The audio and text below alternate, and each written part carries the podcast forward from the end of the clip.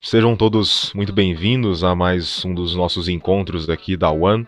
Dessa vez nós contamos com uma excelente participação, participação mais do que especial aqui do Álvaro Frasson.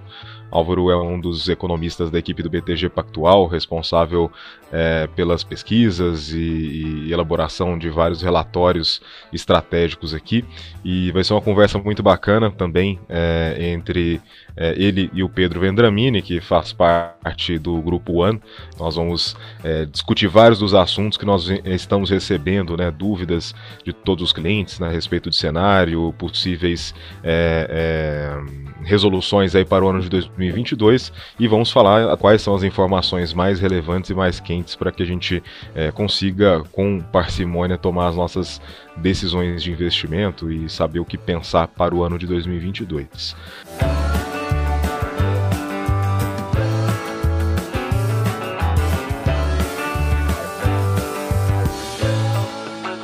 Para começar então, Álvaro, eu queria que você é, iniciasse contando um pouquinho para a gente é, quais são as principais diferenças que nós veremos nos próximos é, 12 meses do que a gente viu nos últimos 12, o que, que tem mudado bastante no mercado aí em termos macro internacional, é, e depois a gente começa a trazer a agenda mais para o local.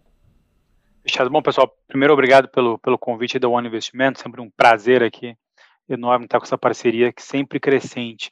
Bom, acho que em relação ao cenário dos próximos 12 meses, ah, acho que o cenário doméstico, acho que ele está mais incerto que o cenário externo.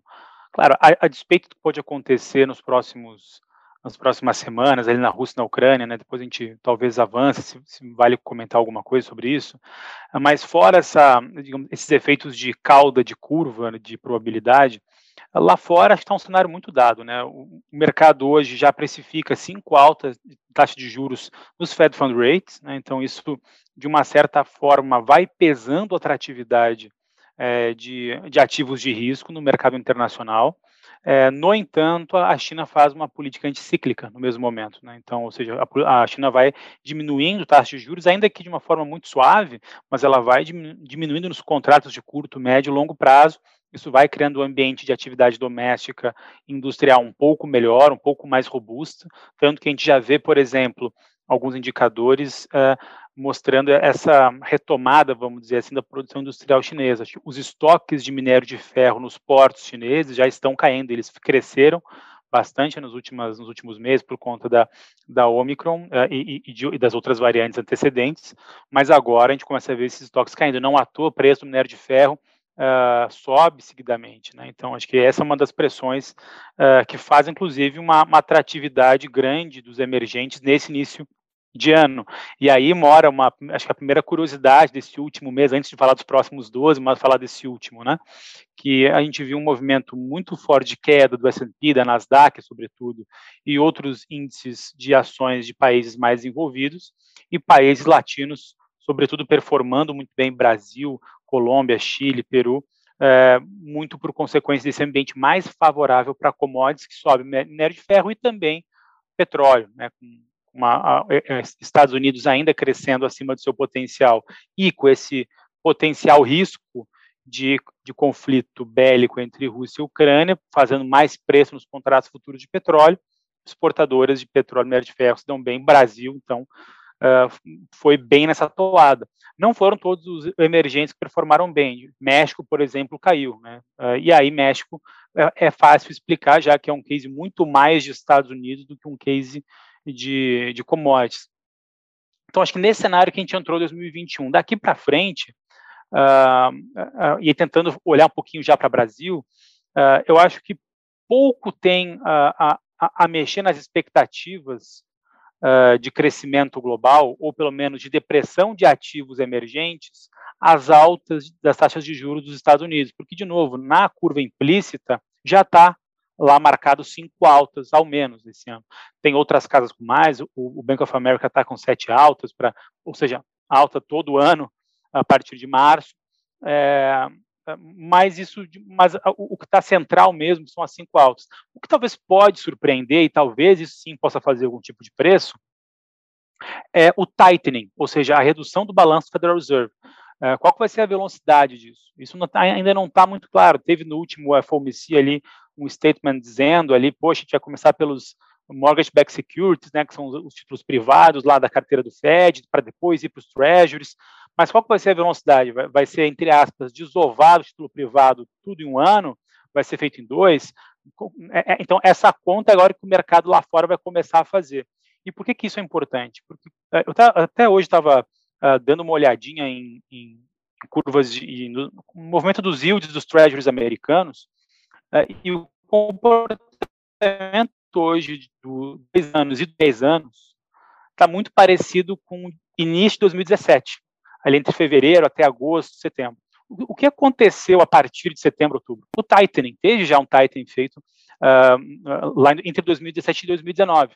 E o que aconteceu uh, com, com, o movimento dos treasuries o dois anos encostou muito no de 10 anos, ou seja, o dois anos subiu bastante, e aí ficou uh, aquele, aquele papo que, se vocês, para quem já estava no mercado os últimos dois, três anos, né, acredito que todos vocês aqui, uh, e vocês, é, todo mundo falava, olha, é a inversão da curva de juros americana, isso pode indicar uma recessão. De fato, indicou não pela, por alguma condição financeira, mas por, mas por uma condição pandêmica.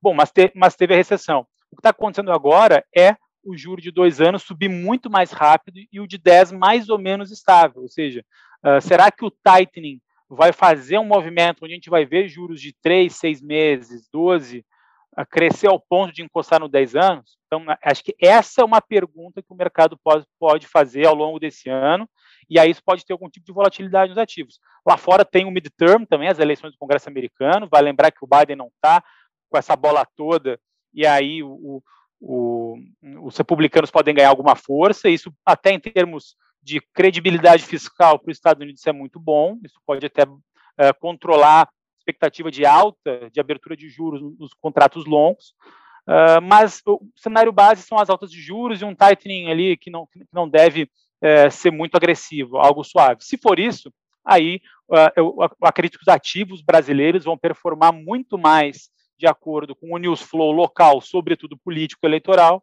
do que exatamente vai acontecer lá fora. Mas a gente pode discutir daqui para frente sobre isso.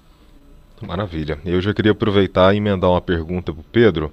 É, tendo em vista esse cenário internacional, a gente sempre tem que olhar para os ativos né, e, e para os acontecimentos, é, tendo em vista o passado, mas não achando que ele vai se repetir. Por que, que eu digo isso? Historicamente, em momentos onde a gente vê aumento de taxa de juros nos países emergentes, é comum vermos é, uma saída, né, um fluxo de saída de países emergentes. Ao mesmo tempo em que isso é a previsão para 2022 de acontecer nos Estados Unidos, lá na China, como o Álvaro falou, eles vêm reduzindo a taxa de juros e aumentando novamente a, a, os estímulos das, da economia chinesa, e o Brasil tem uma ligação muito forte com o ritmo chinês. É, dá para dizer qual desses dois fluxos serão o mais forte é, daqui para frente? Olha, Igor, é, na verdade, o que a gente tem que é, realmente levar em consideração são os, todos os fatores que influem diretamente é, o movimento né, de, de, ativos em mercados emergentes. Naturalmente, né, a, a, alta dos juros é, é, olhando em primeira camada, né, como um primeiro efeito, uma natural é, é um fator natural né, de, de é, desvalorização dos ativos relacionados a países emergentes. Entretanto, quando a gente olha exatamente você muito bem disse há pouco, uh, o movimento que a China tem feito uh, no contrapé, né, ou seja, na contramão do que o restante do mundo espera uh, em termos de crescimento, é natural né, que a gente tenha um benefício, né, e os emergentes surfando essa onda em termos de, de crescimento, né, caso ele se concretize e as políticas façam o devido efeito.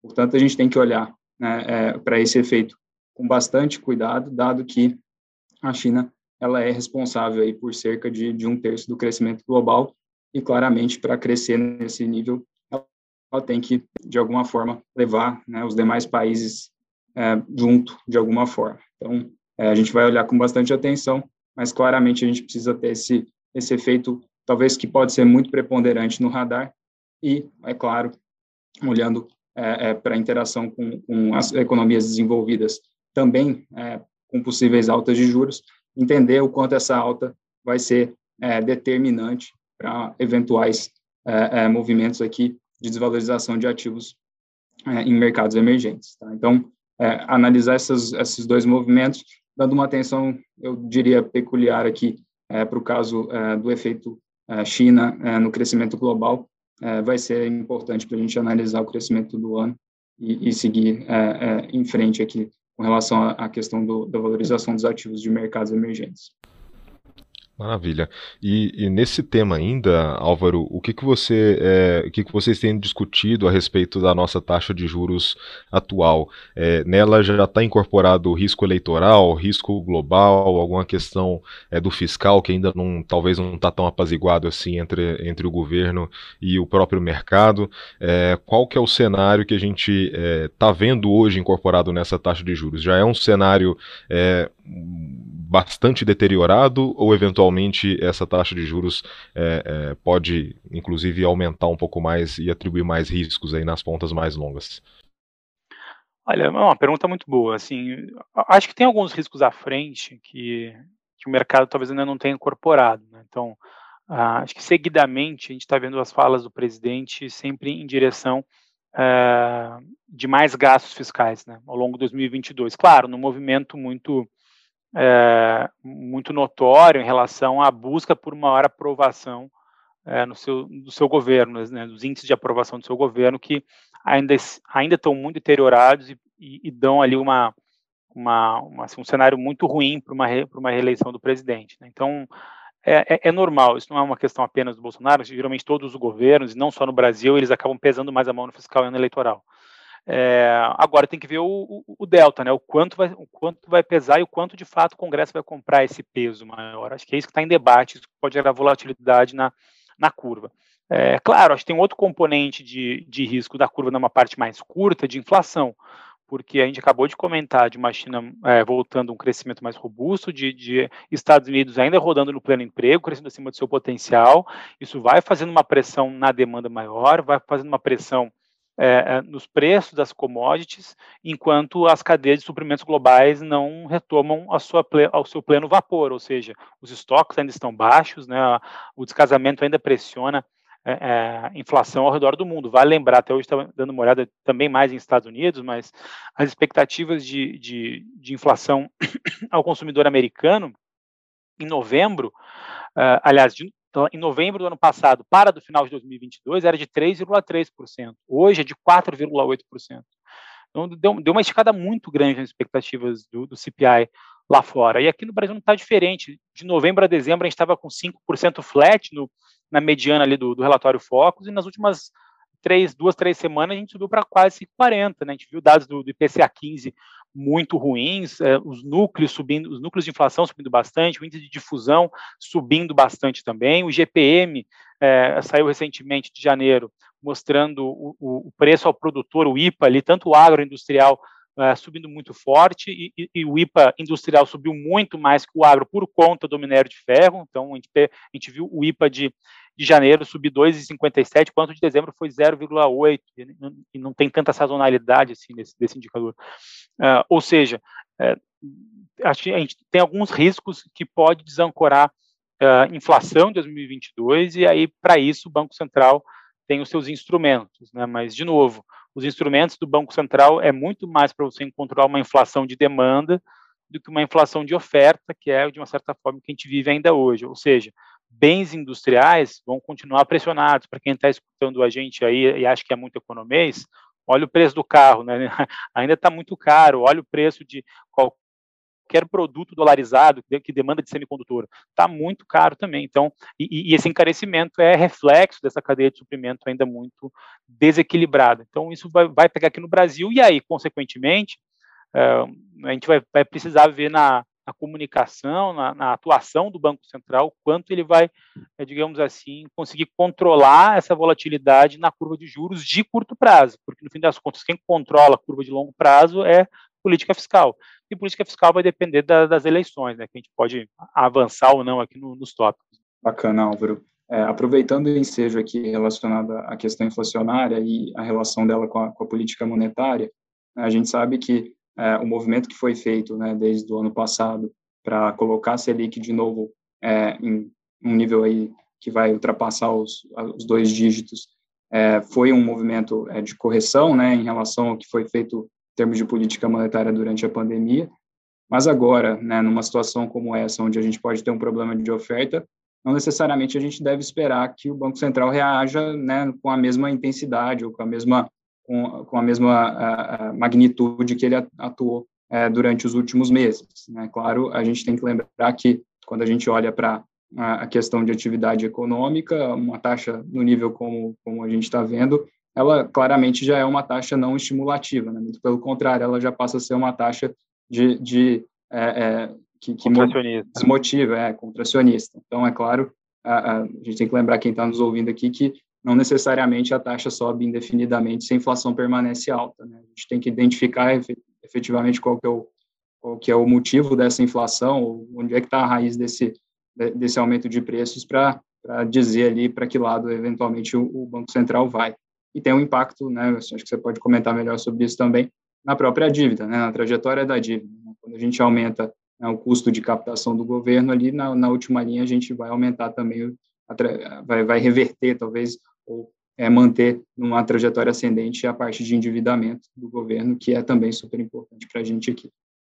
Não, perfeito, assim, acho que o, o, o, recado, basicamente, assim, claro que a taxa de juros, ela vai ter um impacto ali na, uh, digamos assim, no, na trajetória da dívida, mas uh, hoje todo mundo está prevendo uma queda significativa da Selic também já em 2023, está né? Tá todo mundo trabalhando ali com 8 a 9%, eu já vi 9,5% no final de 23, o que ainda seria de uma que ainda seria talvez contracionista, aí vai depender muito do que, que é o, o juro neutro, o que vai ser a inflação média, uh, em qual governo a gente vai enfrentar daqui para frente, né?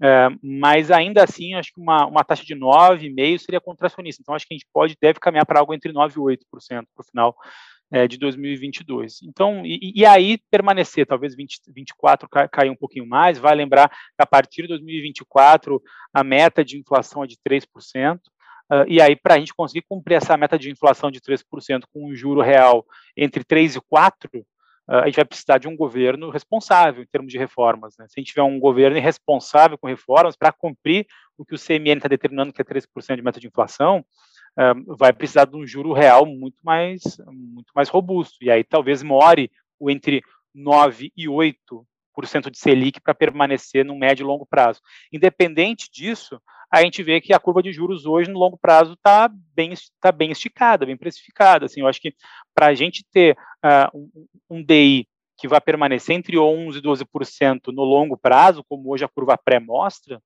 eu acho que tem que algumas coisas darem bem erradas, né? independente do, do, do, do, vencedor das disputas presidenciais nesse ano. Uh, então, então, acredito eu que a gente tem uma oportunidade, inclusive, aí tentando fazer um, já um gancho aí com, com, com estratégia e produto em pré-fixado. Claro que ainda é muito cedo para você tomar a, a, boa parte do seu portfólio de renda fixa em pré-fixado, mas é o que eu estou dizendo, pelo contrário, a gente tem um relatório aqui mensal, o Asset Strategy aqui do, que a gente faz aqui na, na nossa área, e ali está claramente, a maior parte pós-fixado, depois você pensa uma inflação de curto prazo, aí se você é sofisticado ou balanceado de perfil de investidor, você pode botar um, alguma coisinha em pré-fixado desde já. É, sobretudo porque tem aí oportunidades, taxas em, em, em bancários, tal, que tem, uma, tem estão pagando 13%, 14%, que você não vai encontrar essa taxa sem volatilidade a partir de 23 e 24 no mercado. Isso, isso, de novo, claro, no cenário onde alguma mínima previsibilidade fiscal e credibilidade fiscal a gente vai ter no próximo governo, independente dele qual for. É, mas, e de, e de novo, e quando a gente fala de debate de Selic, de novo, o debate de Selic do mercado, ele está no ajuste fino já. Não é mais a, a, aquele debate de três ou quatro meses atrás, você teria que ir para 10 ou 14. É um debate, hoje você vai ser 11,5 ou 12,5. Já está muito no ajuste fino. E, e, e, tem muitos, muitas casas que já estão precificando queda de juros no final deste próprio ano. Ou seja, é, para mim já me dá um sentimento que pré-fixado começa a ser algo é, interessante. Claro, vai depender muito do título, do produto, que vocês aí sabem muito melhor do que eu. Mas, em termos de estrutura de curva, já começa a me parecer algo atrativo pré-fixado. É, maravilha. Acho que trazendo um pouquinho aqui para a realidade do investidor, né? É, acho que a gente falou vários que estão influenciando esse juro, seja para cima ou para baixo, e dá para ver que de fato o jogo já não está ganho, né? nem, nem todos os movimentos aí já estão dados. É, realmente a gente vai precisar acompanhar os dados, tanto lo locais quanto internacionais, para começar a entender como é que essa dinâmica de juros vai se dar aqui no Brasil. E só para reforçar, né, a gente aqui nas lives para os nossos clientes que é, inflação não é algo que a gente está olhando, né, ativos ligados à inflação, é algo que a gente olha simplesmente para os próximos 12 meses, né, e tenta é, destrinchar como que esse retorno vai ser. Esse é um tema que ele muito provavelmente vai ser recorrente para o investidor brasileiro e nada melhor do que ele estar é, redeado, né, ou se protegido nesse tipo de, de posição é, para sempre, né, porque a inflação sempre vai ser algo que a gente vai é, uma hora ou outra estar tá discutindo aqui num país emergente como o nosso. É, e isso mostra também a complexidade que é dessa própria dinâmica da Selic, né, da taxa de juros. A gente pode olhar para trás e nada do que aconteceu foi muito óbvio. Tanto o nosso Banco Central colocar em 2%, que é uma taxa que é, antes da pandemia a gente achou que nunca seria uma taxa que a gente viu, é, até o debate de como que que vai se comportar daqui para frente. Né. Então, é, vejo muitos investidores agora fazendo investimentos pós-fixados e de fato é o tipo de investimento mais prudente para esse momento com esse esse tamanho de incerteza, mas é, só para dar uma ideia de quantas variáveis estão em jogo, é, tem se projetado 12% de Selic para esse ano e eventualmente um pedaço do próximo. Só que ao mesmo tempo essa taxa não pode ficar alta de uma maneira indefinida, né? Porque a 12% de juro, o custo econômico mesmo, né, para o desenvolvimento, para o aumento do PIB, ele é muito elevado. Então, se essa inflação não cede é, e, e, volta para as metas, como o Álvaro estava falando mais cedo, é, e, e, e, essa inflação é afetada por fatores externos, seja de logística, é, fatores globais de, de, de muita demanda pelos artigos e isso aumentando o preço ainda por um prazo mais longo do que o mercado projeta, a gente pode sim viver um período de inflação mais elevada, mas onde o nosso Banco Central vai ter que levar a taxa Selic para 8, para 7,5, enfim, para alguma taxa é, abaixo desses 12 para não estrangular a economia brasileira. Então esse vai ser mais um período é, que não é tão comum de se ver, mas é, dado a pandemia do Covid, acho que tudo que aconteceu ali de março de 20 para frente não segue nenhum tipo de padrão, né, como a gente viu anteriormente. Né? Tudo está sendo muito novo e, e acho que nada está muito óbvio óbvio do que deve acontecer. Por isso que a gente tem que fazer esse acompanhamento frequente aí, tá, tá traduzindo isso aí, tra tentando trazer o que está mais fresco né, para os nossos é, clientes. É, em relação a ações, Álvaro, o que, que vocês têm discutido a nível de bolsa atual? é, o quanto disso ainda está ligado nessas incertezas de juros e, e, o fluxo recente que a gente tem visto de, de, de, de estrangeiros aqui para o Brasil, como que está a visão para ativos de risco nesse momento? Olha, assim, de novo, assim, acho que esse último, todo mundo se animou, né? Acho que essa é a verdade, né? Acho que agora uh, todo mundo achou que, poxa, agora, agora vai. agora a Ibovespa vai para 120, 130, agora o câmbio baixa de 5. Olha, acho que não, é, não é bem por aí. preço né? para mudar sentimento, né, Álvaro? exatamente, assim, eu, eu, eu, venho falando isso já há algum tempo, uh, mas é difícil quando o preço acontece, a gente tem que é, voltar a nossa análise de um ou dois meses atrás e manter ela, que é o seguinte, o que, que eu falava lá atrás, há alguns meses, né? Olha, é, acho que o, a volatilidade vai ser grande no mercado local, é, internacional, claro, mas local sobretudo. Então, se o câmbio bater 5,90, 5,80, não desespera, não é o fim do Brasil, não vai para 7 nem para 8. Se bater nesse ano 5,20, 5,30, também não comemora e acho que ganhamos a Copa do Mundo, porque assim, tem muita coisa pela frente. Né? Então, é, eu, eu, acho que a gente vai ver uns, alguns movimentos nessa banda, vamos falando de câmbio primeiro, de uns 5,80 a 5,20, pode ter algum, pode romper, obviamente, a barreira aqui em alguns momentos, né? mas nossos modelos que a gente faz tanto, é, enfim, estatístico, claro, estatístico, mas tanto, tanto regressivo quanto de baseado em fundamentos, acho que não tem muito que sair daí para esse ano, tá?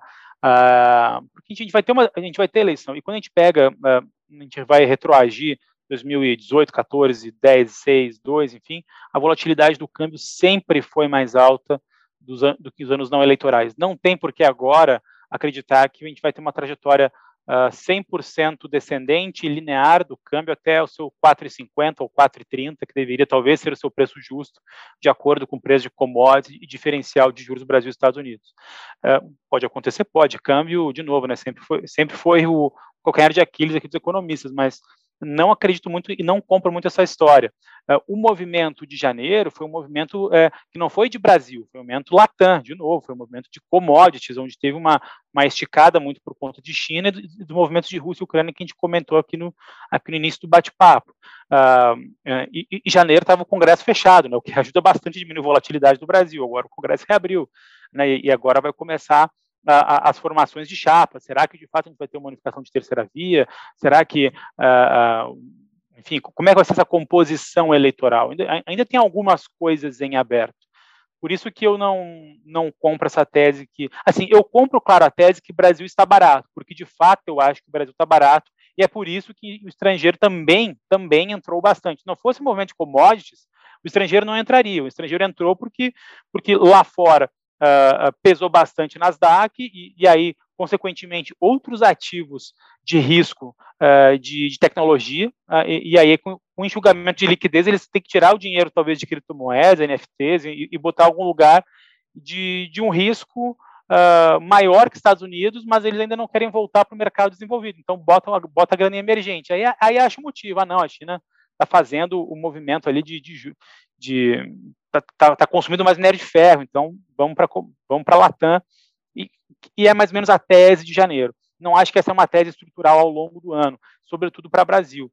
É, primeiro, a gente tem alguns riscos fiscais à frente, né? então, de novo, a gente, é, PEC dos combustíveis, o projeto de lei dos combustíveis, né? porque, porque para zerar a PIS e COFINS não precisa de PEC, e isso tem um custo aí de de, de, 70, 70, bilhões de reais, a zeragem de IPI também, que eles querem fazer para alguns produtos, tem um impacto de 24 bilhões é, de reais, o reajuste para salários de, de, de, professores também tem mais um, enfim, para outras categorias também tem, tem um peso grande na conta, ou seja, uh, o, o, governo vai fazendo pressões pelas quais fazem uma maior volatilidade nos ativos de risco local.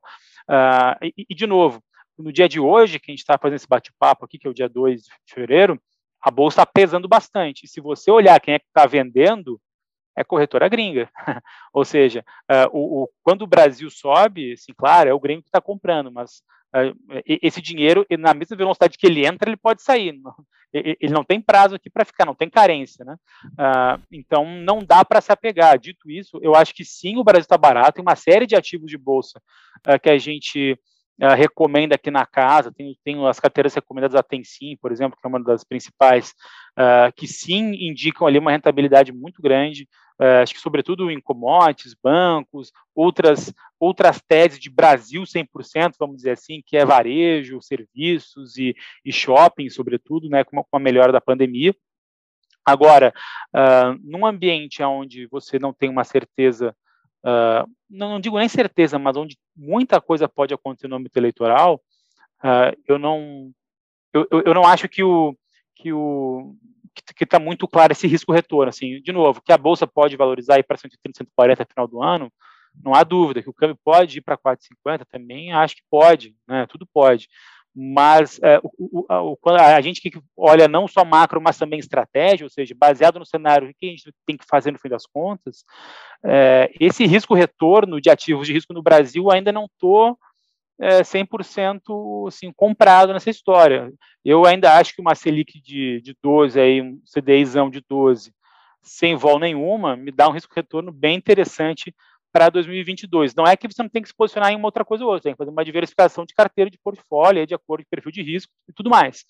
É, mas é, você alocar boa parte da sua, do seu portfólio em renda variável ou moeda, é, eu acho que sim, pode ter um bom retorno, mas saiba que você vai ficar algumas noites sem dormir, porque a volatilidade vai ser muito grande. Não, muito bom.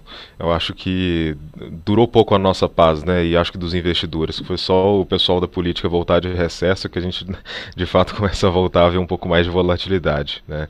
E dito isso, passar a bola aqui para o Pedro, né? Você que tem um pouco mais de experiência com essa parte de investimentos offshore, é, e dado que o Álvaro falou que anos eleitorais tendem a ser anos com um pouco mais de volatilidade no câmbio, é, qual que é o conselho que você dá para aqueles investidores que têm convicção que uma parcela dos seus investimentos tem que estar fora do Brasil e como que ele se posiciona dado esse nível de volatilidade onde se torna muito imprevisível saber onde que essa moeda pode ficar em algum momento ou outro, como que esse tipo de investidor pode, é, num ano tão incerto como esse, fazer esse tipo de, de posicionamento. Bom, a parte internacional aqui, ela, como você já, já bem me colocou aqui numa, numa situação é, ou numa, num direcionamento aqui do investidor que entende, né, de fato, que é, uma parcela do seu portfólio é, claramente deve estar é, em uma moeda mais forte, né, claramente deve estar é, voltada para um mercado que oscila muito menos do que o mercado local.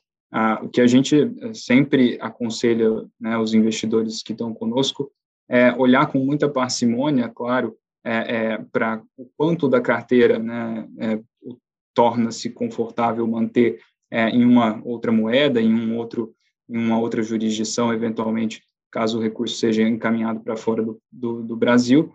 É, e a partir desse, de, dessa referência, desse norte né, de percentual do portfólio que fica, que fica fora do, do vinculado a ativos fora do, do país, que a gente tenha efetivamente uma ação é, paulatina, né, gradual, né, que não, não, se faça tudo de uma única vez, ou que se faça um movimento num momento impulsivo, né, onde determinada pesquisa eleitoral ou determinado fator é, específico é, de momento, na emoção, é, é motiva o investidor a, de fato, falar, é, olha, eu tenho que ter um percentual maior do, da minha carteira lá fora e eu vou fazer 30% da minha carteira nesse um, nessa única vez é, em investimentos no exterior.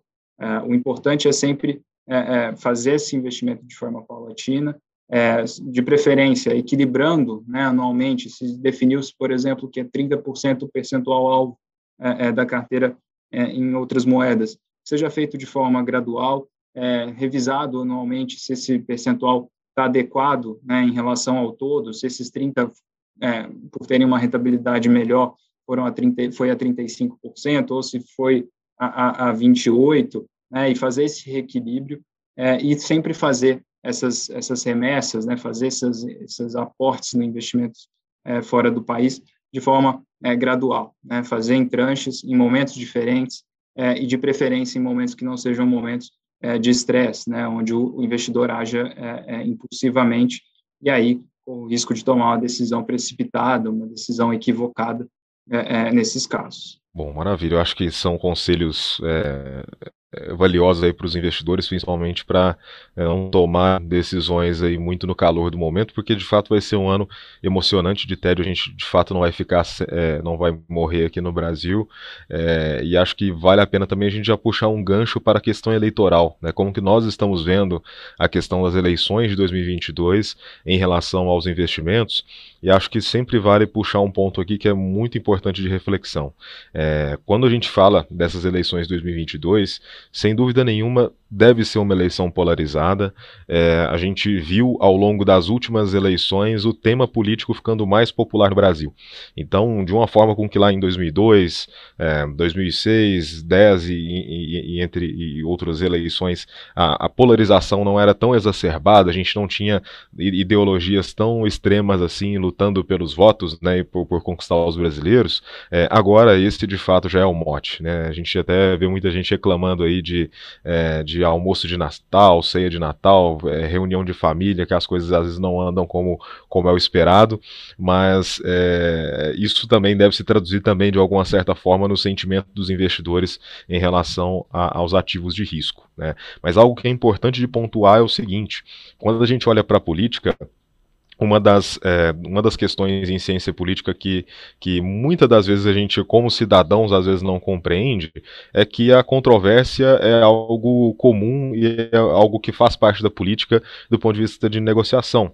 E então isso eu quero dizer o seguinte: é, cada político, mesmo que ele tenha uma ideologia de direita ou de esquerda, ele não necessariamente irá é, executar é, de maneira único uma dessas ideologias, porque ele precisa negociar para conseguir fazer seus planos irem adiante. Então, não necessariamente um governo é, de esquerda vai tomar atitudes né, ou, ou, questões pragmáticas na economia, ou nos seus ministros, ou em decisões mais estratégicas, como foi é, prometido né, num plano de governo falando para a sua militância, assim como um governo de direita é, não consegue ser radical tanto quanto ele queira ou falar para sua própria militância.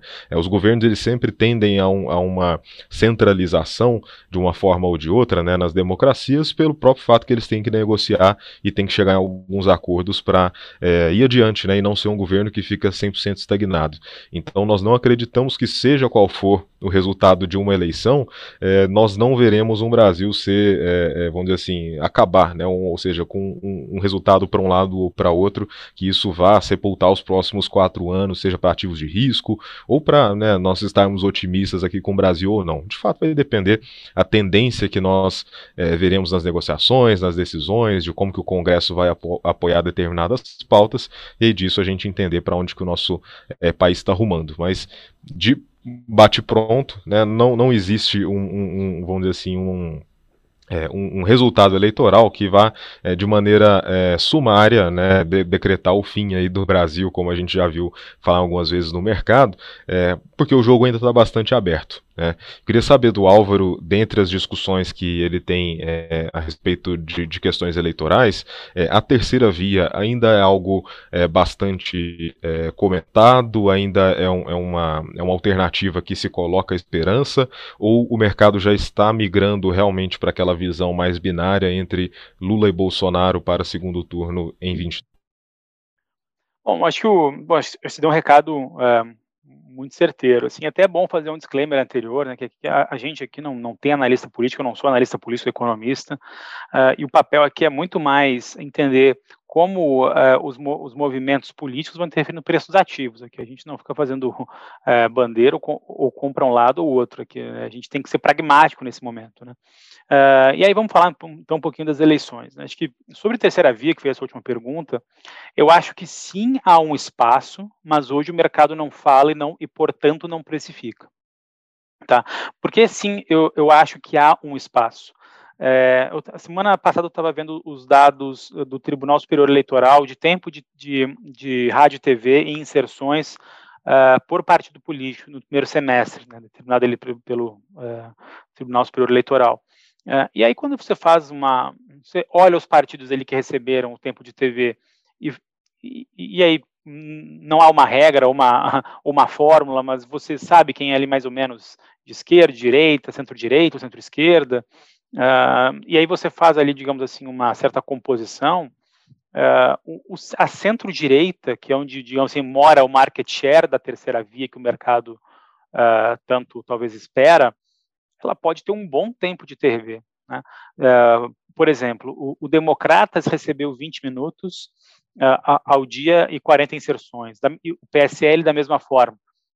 O PT também recebeu essa fatia, o PSDB, o MDB, o PSD, né, esses grandes partidos.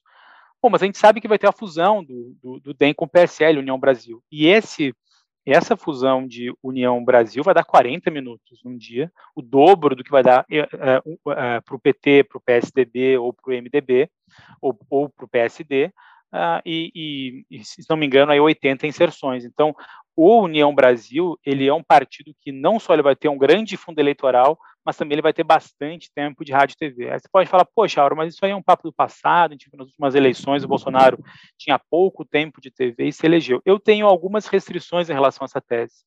É, primeiro que, para mim, o Bolsonaro, um, um, dos propulsores de intenções de voto foi o, o evento da facada, e não exatamente das fake news. Por quê? Quando a gente olha, eu estava olhando alguns dados recentemente da, da PNAD sobre a, a penetração de, de rádio, TV, telefone móvel, internet é, no Brasil, desde os últimos anos até agora. Uh, e, e, a diferença, digamos assim, de, de acesso à internet do brasileiro entre 2006, que era o, o dado mais antigo da pesquisa, até 2018, pouco cresceu. pouquíssimo cresceu. Uh, a gente sabe que o eleitorado do, do presidente Jair Bolsonaro em 2018 foi, é, em grande parte, conservador e da área rural. A área rural hoje no Brasil, 2018 era muito menor, mas hoje no Brasil, ela não tem 60% de telefone móvel. Uh, enquanto te, o rádio e TV tem uma penetração de, de 90% dos domicílios uh, brasileiros e de área rural. Uh, ou seja, para mim, se a gente não tiver nenhum evento de cauda desse, ou uma facada no Bolsonaro, ou um avião que caiu lá com com, com Eduardo Gomes, né? eu acho que gente, eu acho que rádio e TV ainda pode fazer preço tá? nas intenções de voto. Se isso fizer preço, eu acho que a unificação de, de uma terceira via pode dar uma boa exposição para esse candidato. O que é uma unificação de terceira via?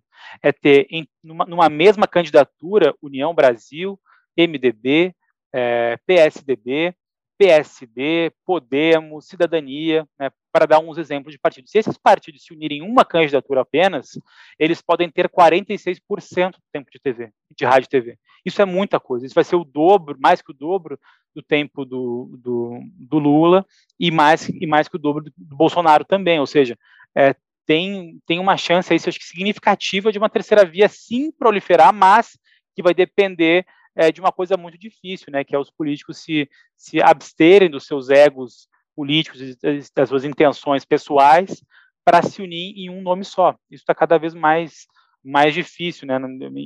Eu não vejo hoje é, Dória e Moro, por, por, mais que tenham similaridades e estão dividindo, digamos assim, o mesmo market share de fatia de mercado do, da centro-direita, é, mas será que o Dória vai desistir em nome do Moro? Será que o Moro desiste em nome do Dória? Eu, hoje eu não consigo ver exatamente isso. Talvez possa acontecer, e aí, para mim, mora a volatilidade Uh, e aí, se, se, acontecer isso, é algo positivo, e algo que hoje não está no preço, que não é falado pelo mercado.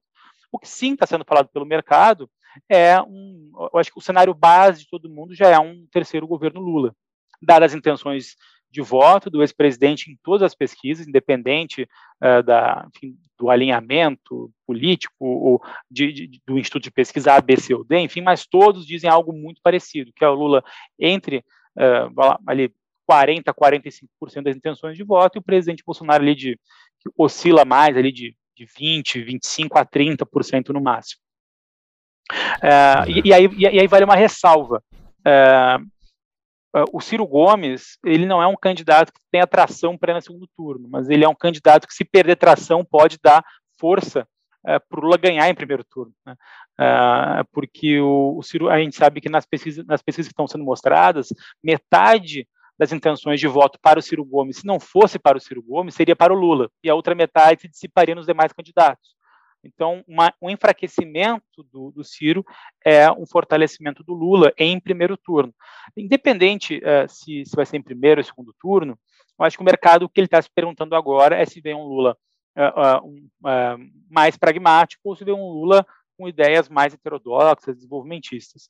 Eu não acredito muito nessa segunda tese. Eu acho, sim, que ele vem um pouco mais pragmático, uh, por conversas de bastidores de coxia que uh, a gente uh, sabe que ele tem conversado com alguns nomes que talvez possam agradar o mercado.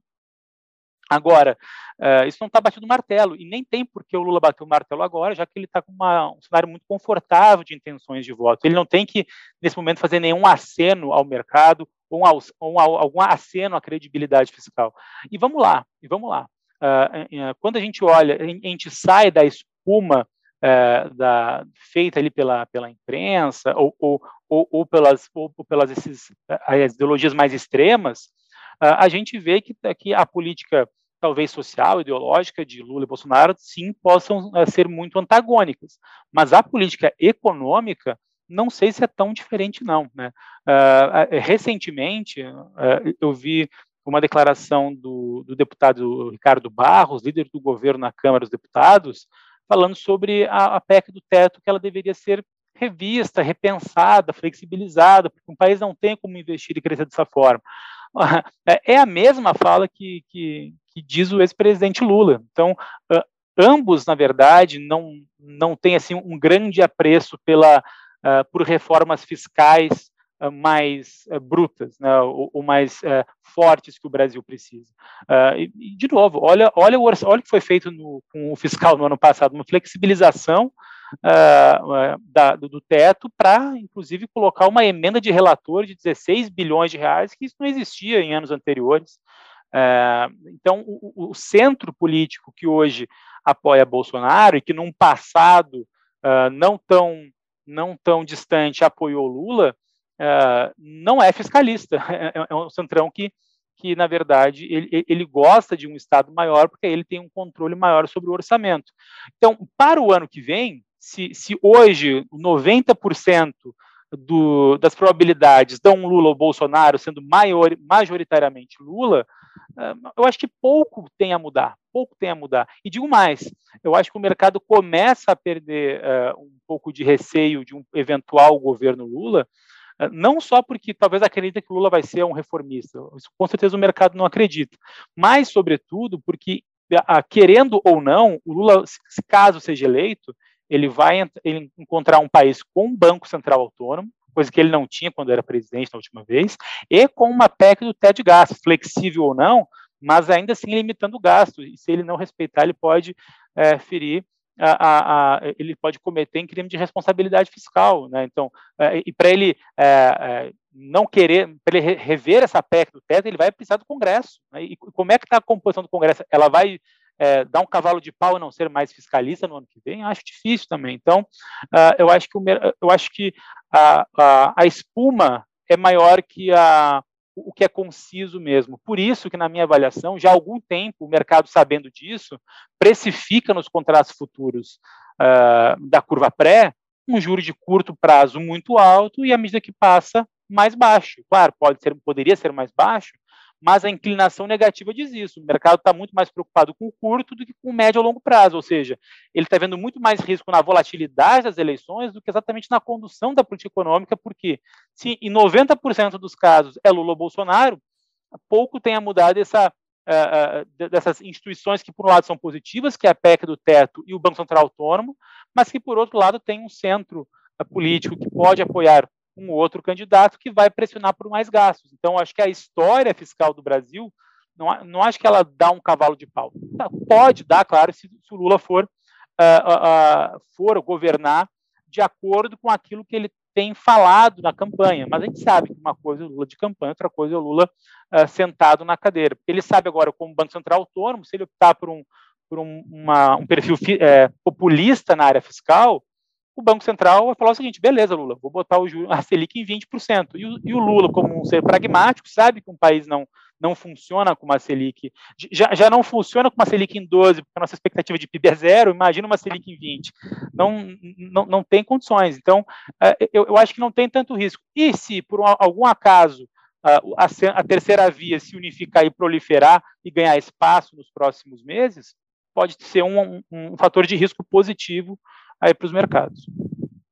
Isso não é uma regrinha de bolso, aumenta no mercado. Aí, de fato, pesquisas eleitorais começam a fazer preço de uma maneira mais substancial, dois, três meses ali antes da eleição, que é onde o eleitorado começa a definir, a funilar um pouco mais o seu próprio voto. Então, das pesquisas atuais até as eleições, provavelmente nós devemos ver alguma certa mudança é, em termos de percentual de intenção de voto. Né? Ainda tem muita variável para acontecer, muita água para passar debaixo da ponte. Né? Temos debates, temos, é, enfim, as próprias campanhas, temos que ver o comportamento nas redes sociais, como as próprias redes sociais vão se portar, é, seja censurando alguns conteúdos ou permitindo outros. Isso ainda é uma incógnita que a gente precisa ver como vai é, acontecer.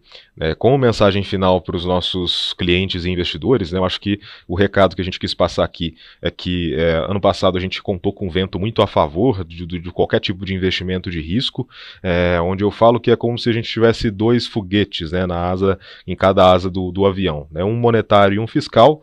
Monetário sendo todos os estímulos que foram dados é, do ponto de vista de juros baixos ao redor do mundo, né? Brasil com juros de 2%, é, uma boa parte dos desenvolvidos com juros zero ou até mesmo negativo, e do lado fiscal, né, um, um gasto dos governos para manter as economias aquecidas num ano de pandemia onde é, houve uma disrupção ali na produção.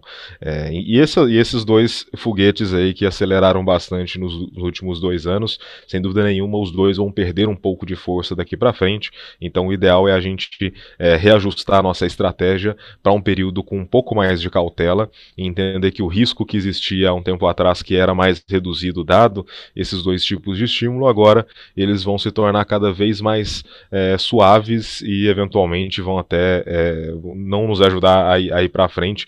Então, uma reavaliação dos portfólios, uma reavaliação de estratégias para quem está com um nível de risco muito exacerbado ou até um pouco acima do que é o seu perfil histórico, sem dúvida nenhuma, é mais do que saudável para a gente fazer. Né? A inflação continua sendo um dos temas principais, um dos temas que a gente sempre tem que estar preparado para para enfrentar aí em diante. E no restante da carteira, como a gente sempre fala aqui, uma diversificação ela é sempre muito benéfica e sempre também diversificando além né, de diferentes produtos, também geograficamente. Né? Não dá para a gente ficar 100% em risco Brasil, dado todas as incertezas que a gente discutiu aqui. Também é necessário a gente ser muito é, prudente em ter também ativos que não estão correlacionados com o nosso cenário local. Né? Então, é, agradeço bastante a presença do Álvaro. Muito obrigado aí por mais uma vez a sua participação, Álvaro. É, tô, né, vamos combinar a próxima aí, sem dúvida, são sempre discussões muito enriquecedoras e também agradecer a presença do Pedro Vendramini nessa discussão. Valeu, gente. Super obrigado. Que um prazer enorme falar com o Ano. Vamos bater esse papo mais frequente, porque esse ano o cenário vai mudar bastante. Todo mês vai ter algum fato novo aí. Sem e aí, para isso, só chamar a gente que a gente está aqui para bater esse papo. Obrigado, Álvaro. Obrigado, Igor. Até a próxima. Maravilha. Obrigado a todos e até uma próxima.